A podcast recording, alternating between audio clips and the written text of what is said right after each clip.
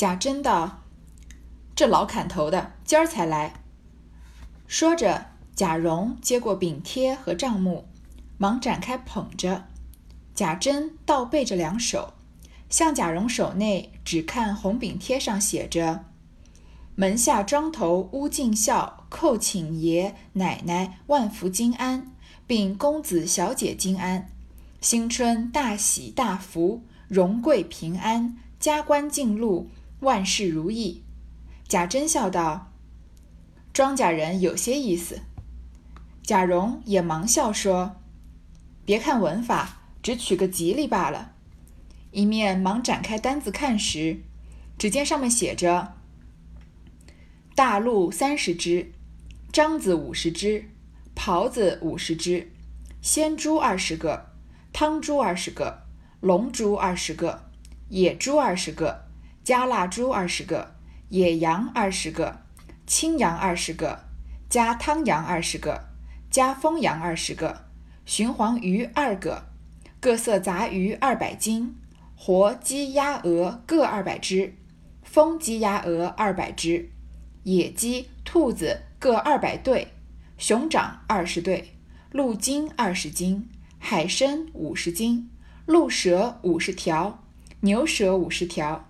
撑干二十斤，真松桃杏瓤各二口袋，大对虾五十对，干虾二百斤，银双炭上等选用一千斤，中等二千斤，柴炭三万斤，玉田胭脂米二担，碧糯五十斛，白糯五十斛，粉金五十斛，杂色两谷各五十斛，下用长米一千担。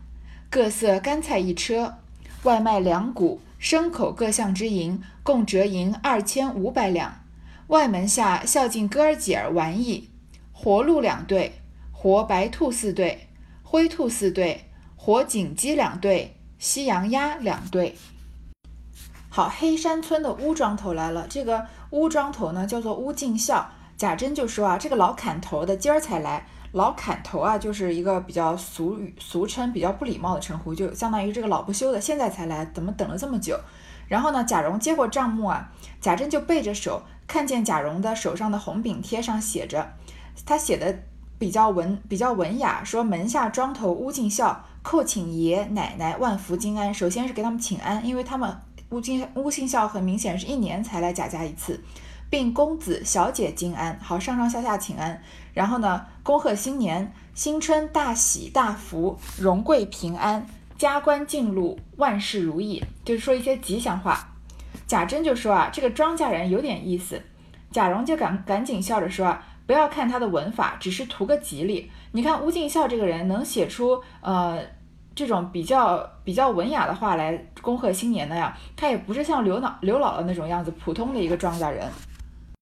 他应该算呢是所谓的庄头，就是替宁国府管理粮庄的。说白了，他就不是农民，他应该算是一个田地的总管。那乌敬孝这个人姓乌，他来自的村啊叫黑山村，听起来就很有问题，就是感觉就是不清不白的。而且曹雪芹很喜欢用名字来做暗喻，所以很有很有可能乌姓乌敬孝这个人他的。他的进贡里面啊有这个黑心猫腻，或者说他这个人是一个黑心的人，但是暂时把这个放在旁边不说啊，我们来看看他进贡的是什么东西。刚刚读了这么大一串啊，感觉东西好多好多。其实它总共呢分作六大类。第一类呢就是家禽动物和肉类，比如说有鹿啊、獐子、狍子啊，各种品类的猪、羊啊，还有呃鱼啊、活鸡呀、风干的鸡呀这些东西，就是还有这个海鲜类的东西，是家禽动物、海鲜类、肉类。第二类呢是粮食，主要就是各种米，呃，从好的到不好的，就是从最好的这个玉田胭脂米啊，到最差的这个杂粮等等，各有两各两百斛。这个里面出现的一些单位啊，我们来说说看啊。它这个一斛的斛，左边是一个呃直角的角，右边是一个斗针的斗。这个斛呢，一角呃一斛就等于大概十斗，一斗是大概三十斤，所以我们说一斗米差不多就是三十斤米，那一一斛就是十斗，一担也是十斗。但也有人认为一斛是五斗啊。嗯，一壶一担，我们在这里就姑且都算它是十斗，反正可能就是根据东西的呃品类不一样，所以它的计算它用的担或者壶的这个呃测量单位不一样。然后呢，啊，它那个一担的担啊，不是嗯。但是的担是这个石头的石，呃，多音字读一担。还有一个一一担呢，这个扁担的担，提手旁右边一个元旦的旦，一担大概是一百斤的样子。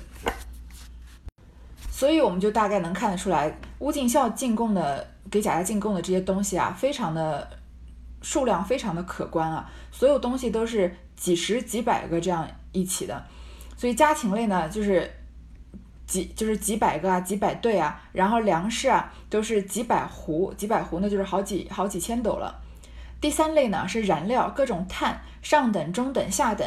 上等碳呢有一千斤，中等两千斤，下等三三万斤。第四类呢是干菜和这个呃坚果类，像榛子啊、松子啊、桃啊、杏杏干这些的好几大口袋。第五类呢是石钱石银。就是真金白银货币两千五百两，最后呢是观赏宠物，一共二十只，就是大概分这六大类。我们听起来这个读起来这个名单都好长，东西都好多好多，感觉好像可能可以够贾府过个好几年了吧。我们来看看贾珍的反应是怎么样。贾珍便命带进他来，一时只见乌敬孝进来，只在院内磕头请安。贾珍命人拉他起来，笑说。你还硬了，乌敬孝笑回，托爷的福，还能走得动。贾珍道：“你儿子也大了，该叫他走走也罢了。”乌敬孝笑道：“不瞒爷说，小的们走惯了，不来也闷得慌。他们可不是都愿意来见见天子脚下世面。他们到底年轻，怕路上有闪失，再过几年就可放心了。”贾珍道：“你走了几日？”乌敬笑道：“回爷的话，今年雪大，外头都是四五尺深的雪。前日忽然一暖一化，路上竟难走得很，耽搁了几日。虽走了一个月零两日，因日子有限了，怕爷心焦，可不赶着来了。”贾珍道：“我说呢，怎么今儿才来？”我才看那单子上，今年你这老货又来打擂台来了。乌敬孝忙进前了两步，回道：“回爷说，今年年成实在不好，从三月下雨起，接接连连，直到八月，竟没有一连晴过五日。九月里一场碗大的跑，一场碗大碗大的雹子，方径一千三百里地，连人带房并牲口粮食。”打伤了上千上万的，所以才这样。小的并不敢说谎。我们可以看出啊，贾珍首先没有在说对，呃，这么数目这么庞大的进贡啊，他无动于衷。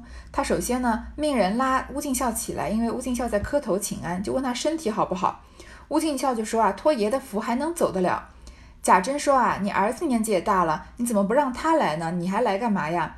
乌敬孝就说啊，不瞒爷说，像我们啊，小的们啊，走惯了，不来呢也闲着没事干，闷得慌。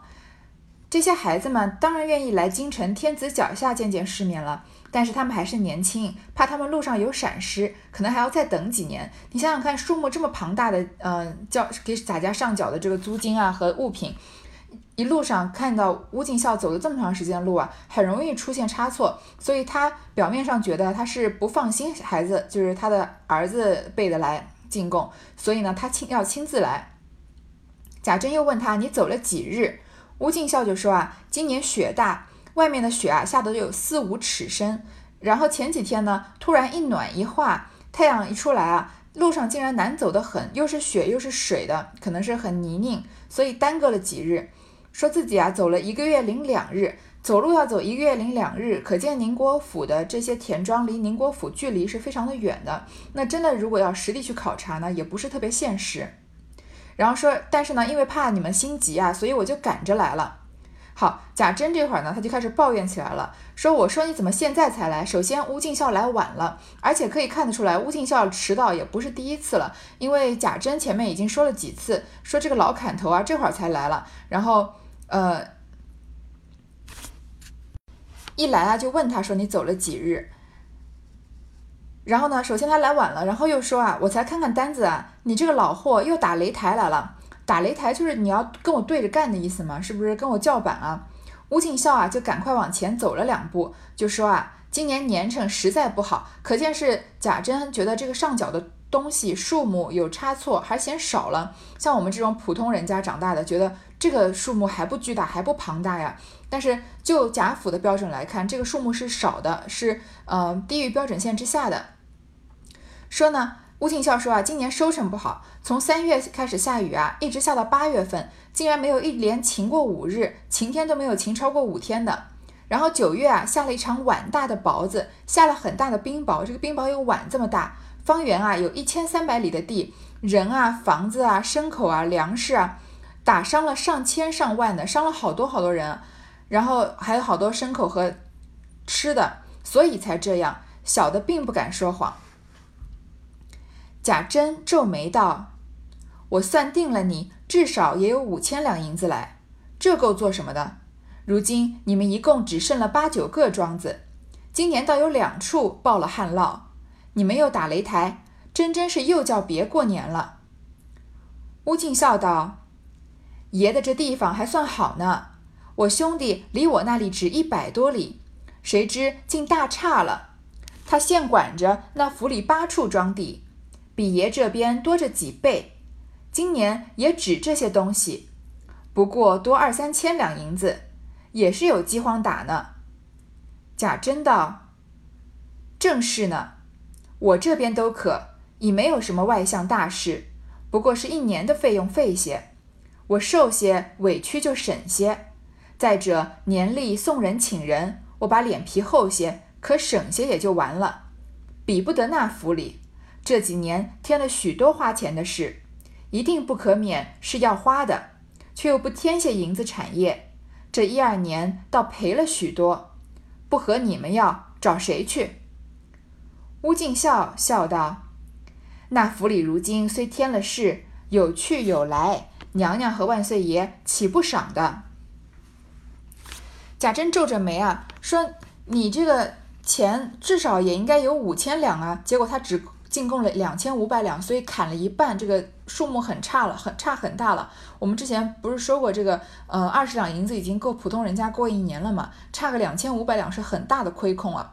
说这个钱够做什么呀？而且现在你们一共只剩八九个庄子，所以像黑山庄这样子的庄子呢，宁国府有八九间，但是呢八九间庄子啊有两处报了旱涝，所以报旱涝肯定就是要上供的东西更少一些了。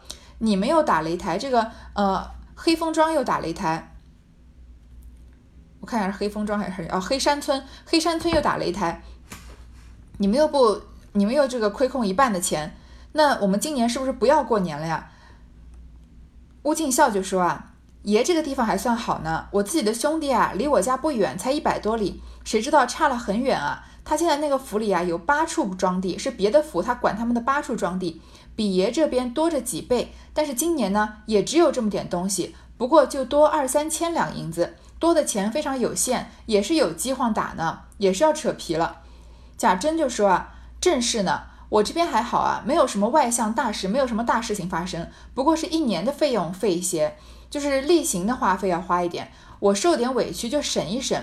再者呢，年例送人请人这种大户人家要互相走动的，你看，不管是谁家升官发财啊，呃，丧婚丧喜庆啊，别的家都是要送礼送钱的。这些事情呢，我脸皮厚一点，省一省就算了，比不得那府里荣国府里开销更大呀。这几年添了许多花钱的事情，一定不可免是要花的。他主要说的是什么事情？就是元春省亲的事情吧，花了很多很多钱，而且这些钱呢是一定要花的。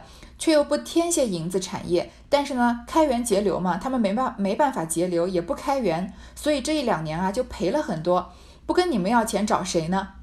乌敬孝就说啊，那府里虽然有事啊，但是有去有来啊。现在有元春当了娘娘了嘛，娘娘和万岁爷岂不赏呢？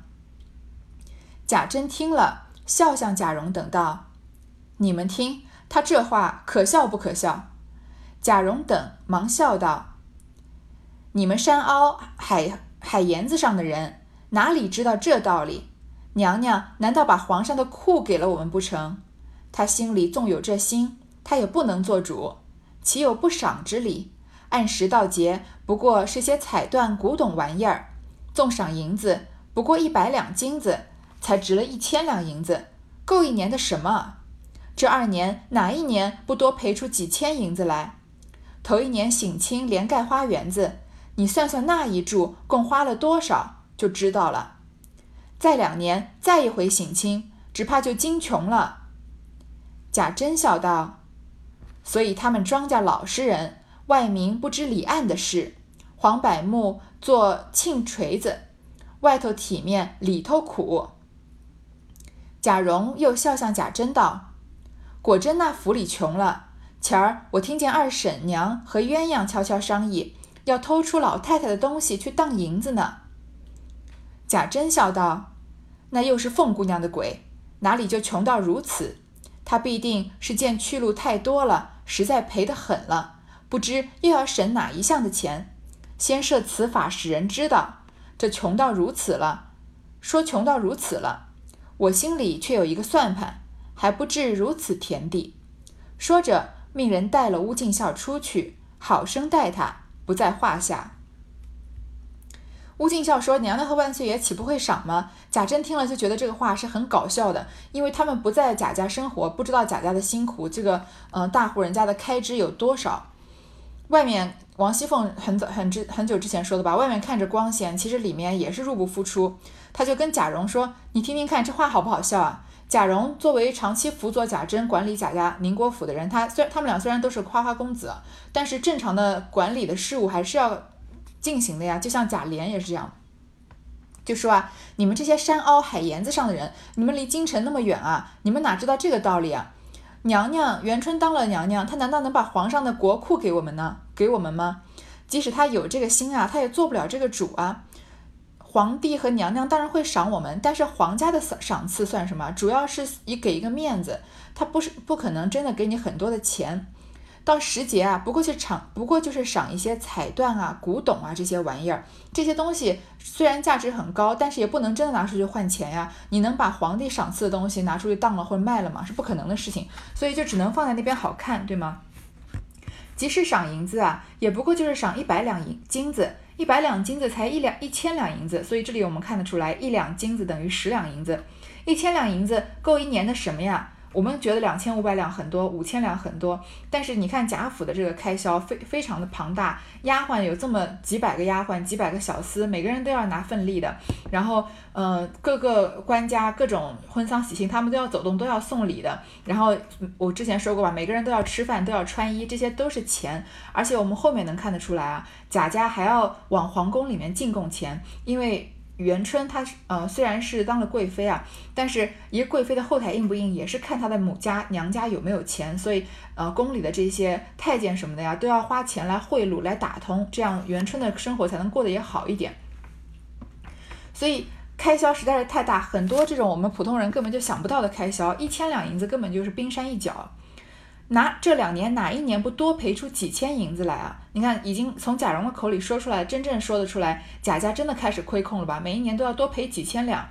头一年呢，省亲和盖花园啊，你算算花了多少钱就知道了。那里那个花费当然是非常巨大的了。我们在元春省亲的时候已经呃这个详细的说过了。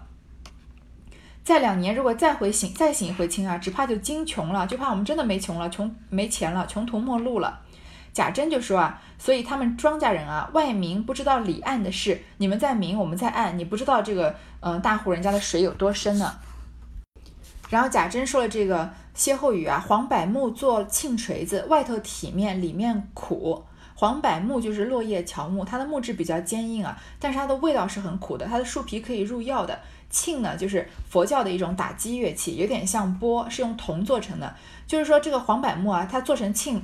呃，做成打击磬的锤子，看上去很坚硬、很体面，但是它其实里面是苦的，也就是比喻人或者说贾府这个时候内心有说不出的苦楚来。说贾珍就说啊，果真那府里穷了，荣国府是真的穷。之前我听见啊，王熙凤和鸳鸯商议，叫他偷老太太的东西去当银子呢。居然让贾蓉听见王熙凤要指使鸳鸯去偷贾母的东西，贾珍就说啊，又是王熙凤在搞鬼了，哪里穷成这个样子了？虽然有亏空，也没穷成这样吧。不过啊，肯定就是王熙凤她看到花出去的钱太多，进来的太少，赔的有点狠了，不知道要从哪里省一点钱，所以呢，故意把这个事情闹大，让贾让让贾蓉听见，不然王熙凤私下让鸳鸯去偷东西，难道还能让贾蓉碰见吗？王熙凤这个智商情商双高的，不可能让外人知道的。所以故意让别人知道，就说穷成这样了。但是我心里有一个算盘，我知道我贾家大概怎么样，还不至于要偷老太太的东西出去卖。说着呢，让人带了乌敬孝出去，出去好生待他。其实这样的这里的一段啊，其实曹雪芹非常的巧妙，在年底贾家要跟各地他们的田庄收租金的时候，没有非常制式刻板的写，嗯，这个。收租金的过程，或者多少多少家上了多少多少租，而是用了这个乌敬孝的进贾家交税金的这一个例子和这一小段故事啊，就折射出这个贾府平常过年的时候是怎么样收收领这个租金的。而且贾珍和乌敬孝两个人的对话，你也能看得出来，我们我们都以为，嗯。就是贾家的人，受过高等教育的人是有文化，是更聪明、智商更高、嗯更精明的人。其实你看这个乌敬孝啊，他就是仗着贾珍没有什么生活的基本常识，所以肯定就是从中贪了非常非常多的钱。我们前面就说了，他来的来自的这个村叫黑山村，他又姓乌，所以这里面就是有很多猫腻的。然后呢，又乌敬贾。贾珍问他的时候，我们倒回去看前面看啊，说你为什么不让你儿子来？很很显然是乌敬孝的儿子没有他自己这么精明啊，他是就像贾珍说的是老砍头，什么世面没见过。要是让他儿子来，亏空了两千五百两的银子，还有亏了这么多，呃，这个要进贡的东西，他儿子来肯定是说不清楚，因为这个事情就是不合理嘛。但是乌敬孝来啊，三言两语就能把这个事情云淡风轻的挡过去，所以他必须要亲自来。然后呢，在贾珍问他说。嗯，是这个，我看你是打擂台嘛，对吧？话还没有讲出来，还没有说你差多少钱的时候，乌敬孝就赶快解释，赶快找借口，说今年的收成实在是不好。然后呢，就怪说下雨，从三月下雨啊，下到八月，天一直都没有晴过。然后九月啊，下了一场大冰雹。你首先，你觉得九，我们大家仔细想一想，九月里面下冰雹这个事情合理吗？就九月就是我们现在阳历的可能十月，而且下冰雹这个东西，冰雹一般都是地区性的，而且。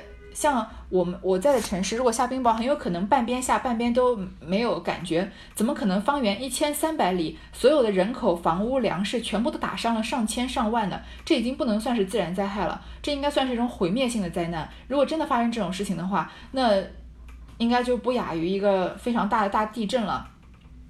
但是乌敬孝就仗着贾珍这种纨绔子弟，平常也不会去实地考察自己贾家的田庄，而且也对这些事情没有什么概念，所以他就信口胡诌。贾珍呢也不会去深究，他就吃准了贾珍这一点。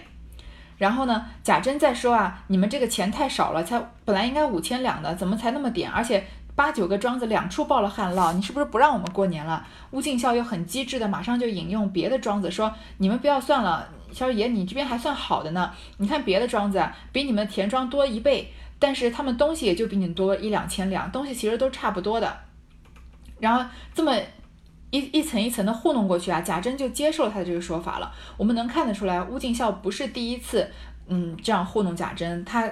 其实他在这个收受田租方面，他肯定在中间，呃，吃了吃下了很多这个黑钱。那真正受苦的是什么呀？是谁啊？当然是在田庄上面真正辛苦耕耕作的农民了。生产出来的这生产出来的价值，然后首先要被乌敬孝这样的人剥削掉，刮掉一层肥油，然后再要向贾家交缴纳大量的租金，对吧？自己真正受拿到的东西是非常少的。这里贾珍吩咐将方才各物。留出共祖的来，将各样取了些，命贾蓉送过荣府里，然后自己留了家中所用的，余者派出等例来，一份一份的堆在月台下，命人将族中的子侄换来与他们。接着荣国府也送了许多共祖之物及与贾珍之物。好，钱和物拿到手啊，还是要把留下留下一些啊来。祭祭拜祖先、供祖先，然后其他的呢要送到荣国府那边，然后还要把自己留的留自己的家用和其他的一份一份的按他们的比例分好，让。分给这个族中的子侄，宁国府、荣国府可不是我们想的这样，只有贾宝玉、呃贾珍这些人啊，还有所有的姓贾的人，他们都是要分到的，就甚至连呃什么贾琴啊、贾云啊，还有前面这个秦可卿葬礼出现了很多我们听听都没听过，只出现过一次的这种贾字辈的人，他们都是要分到一些份例的。接着呢，荣国府也送了很多东西。嗯，祭供祭拜祖先，还有送给贾珍的一些东西，这段就暂时读到这儿。这个这个年啊很长，嗯，各种给钱的、要钱的，还一波一波的还没有来完呢。我们下一回再说。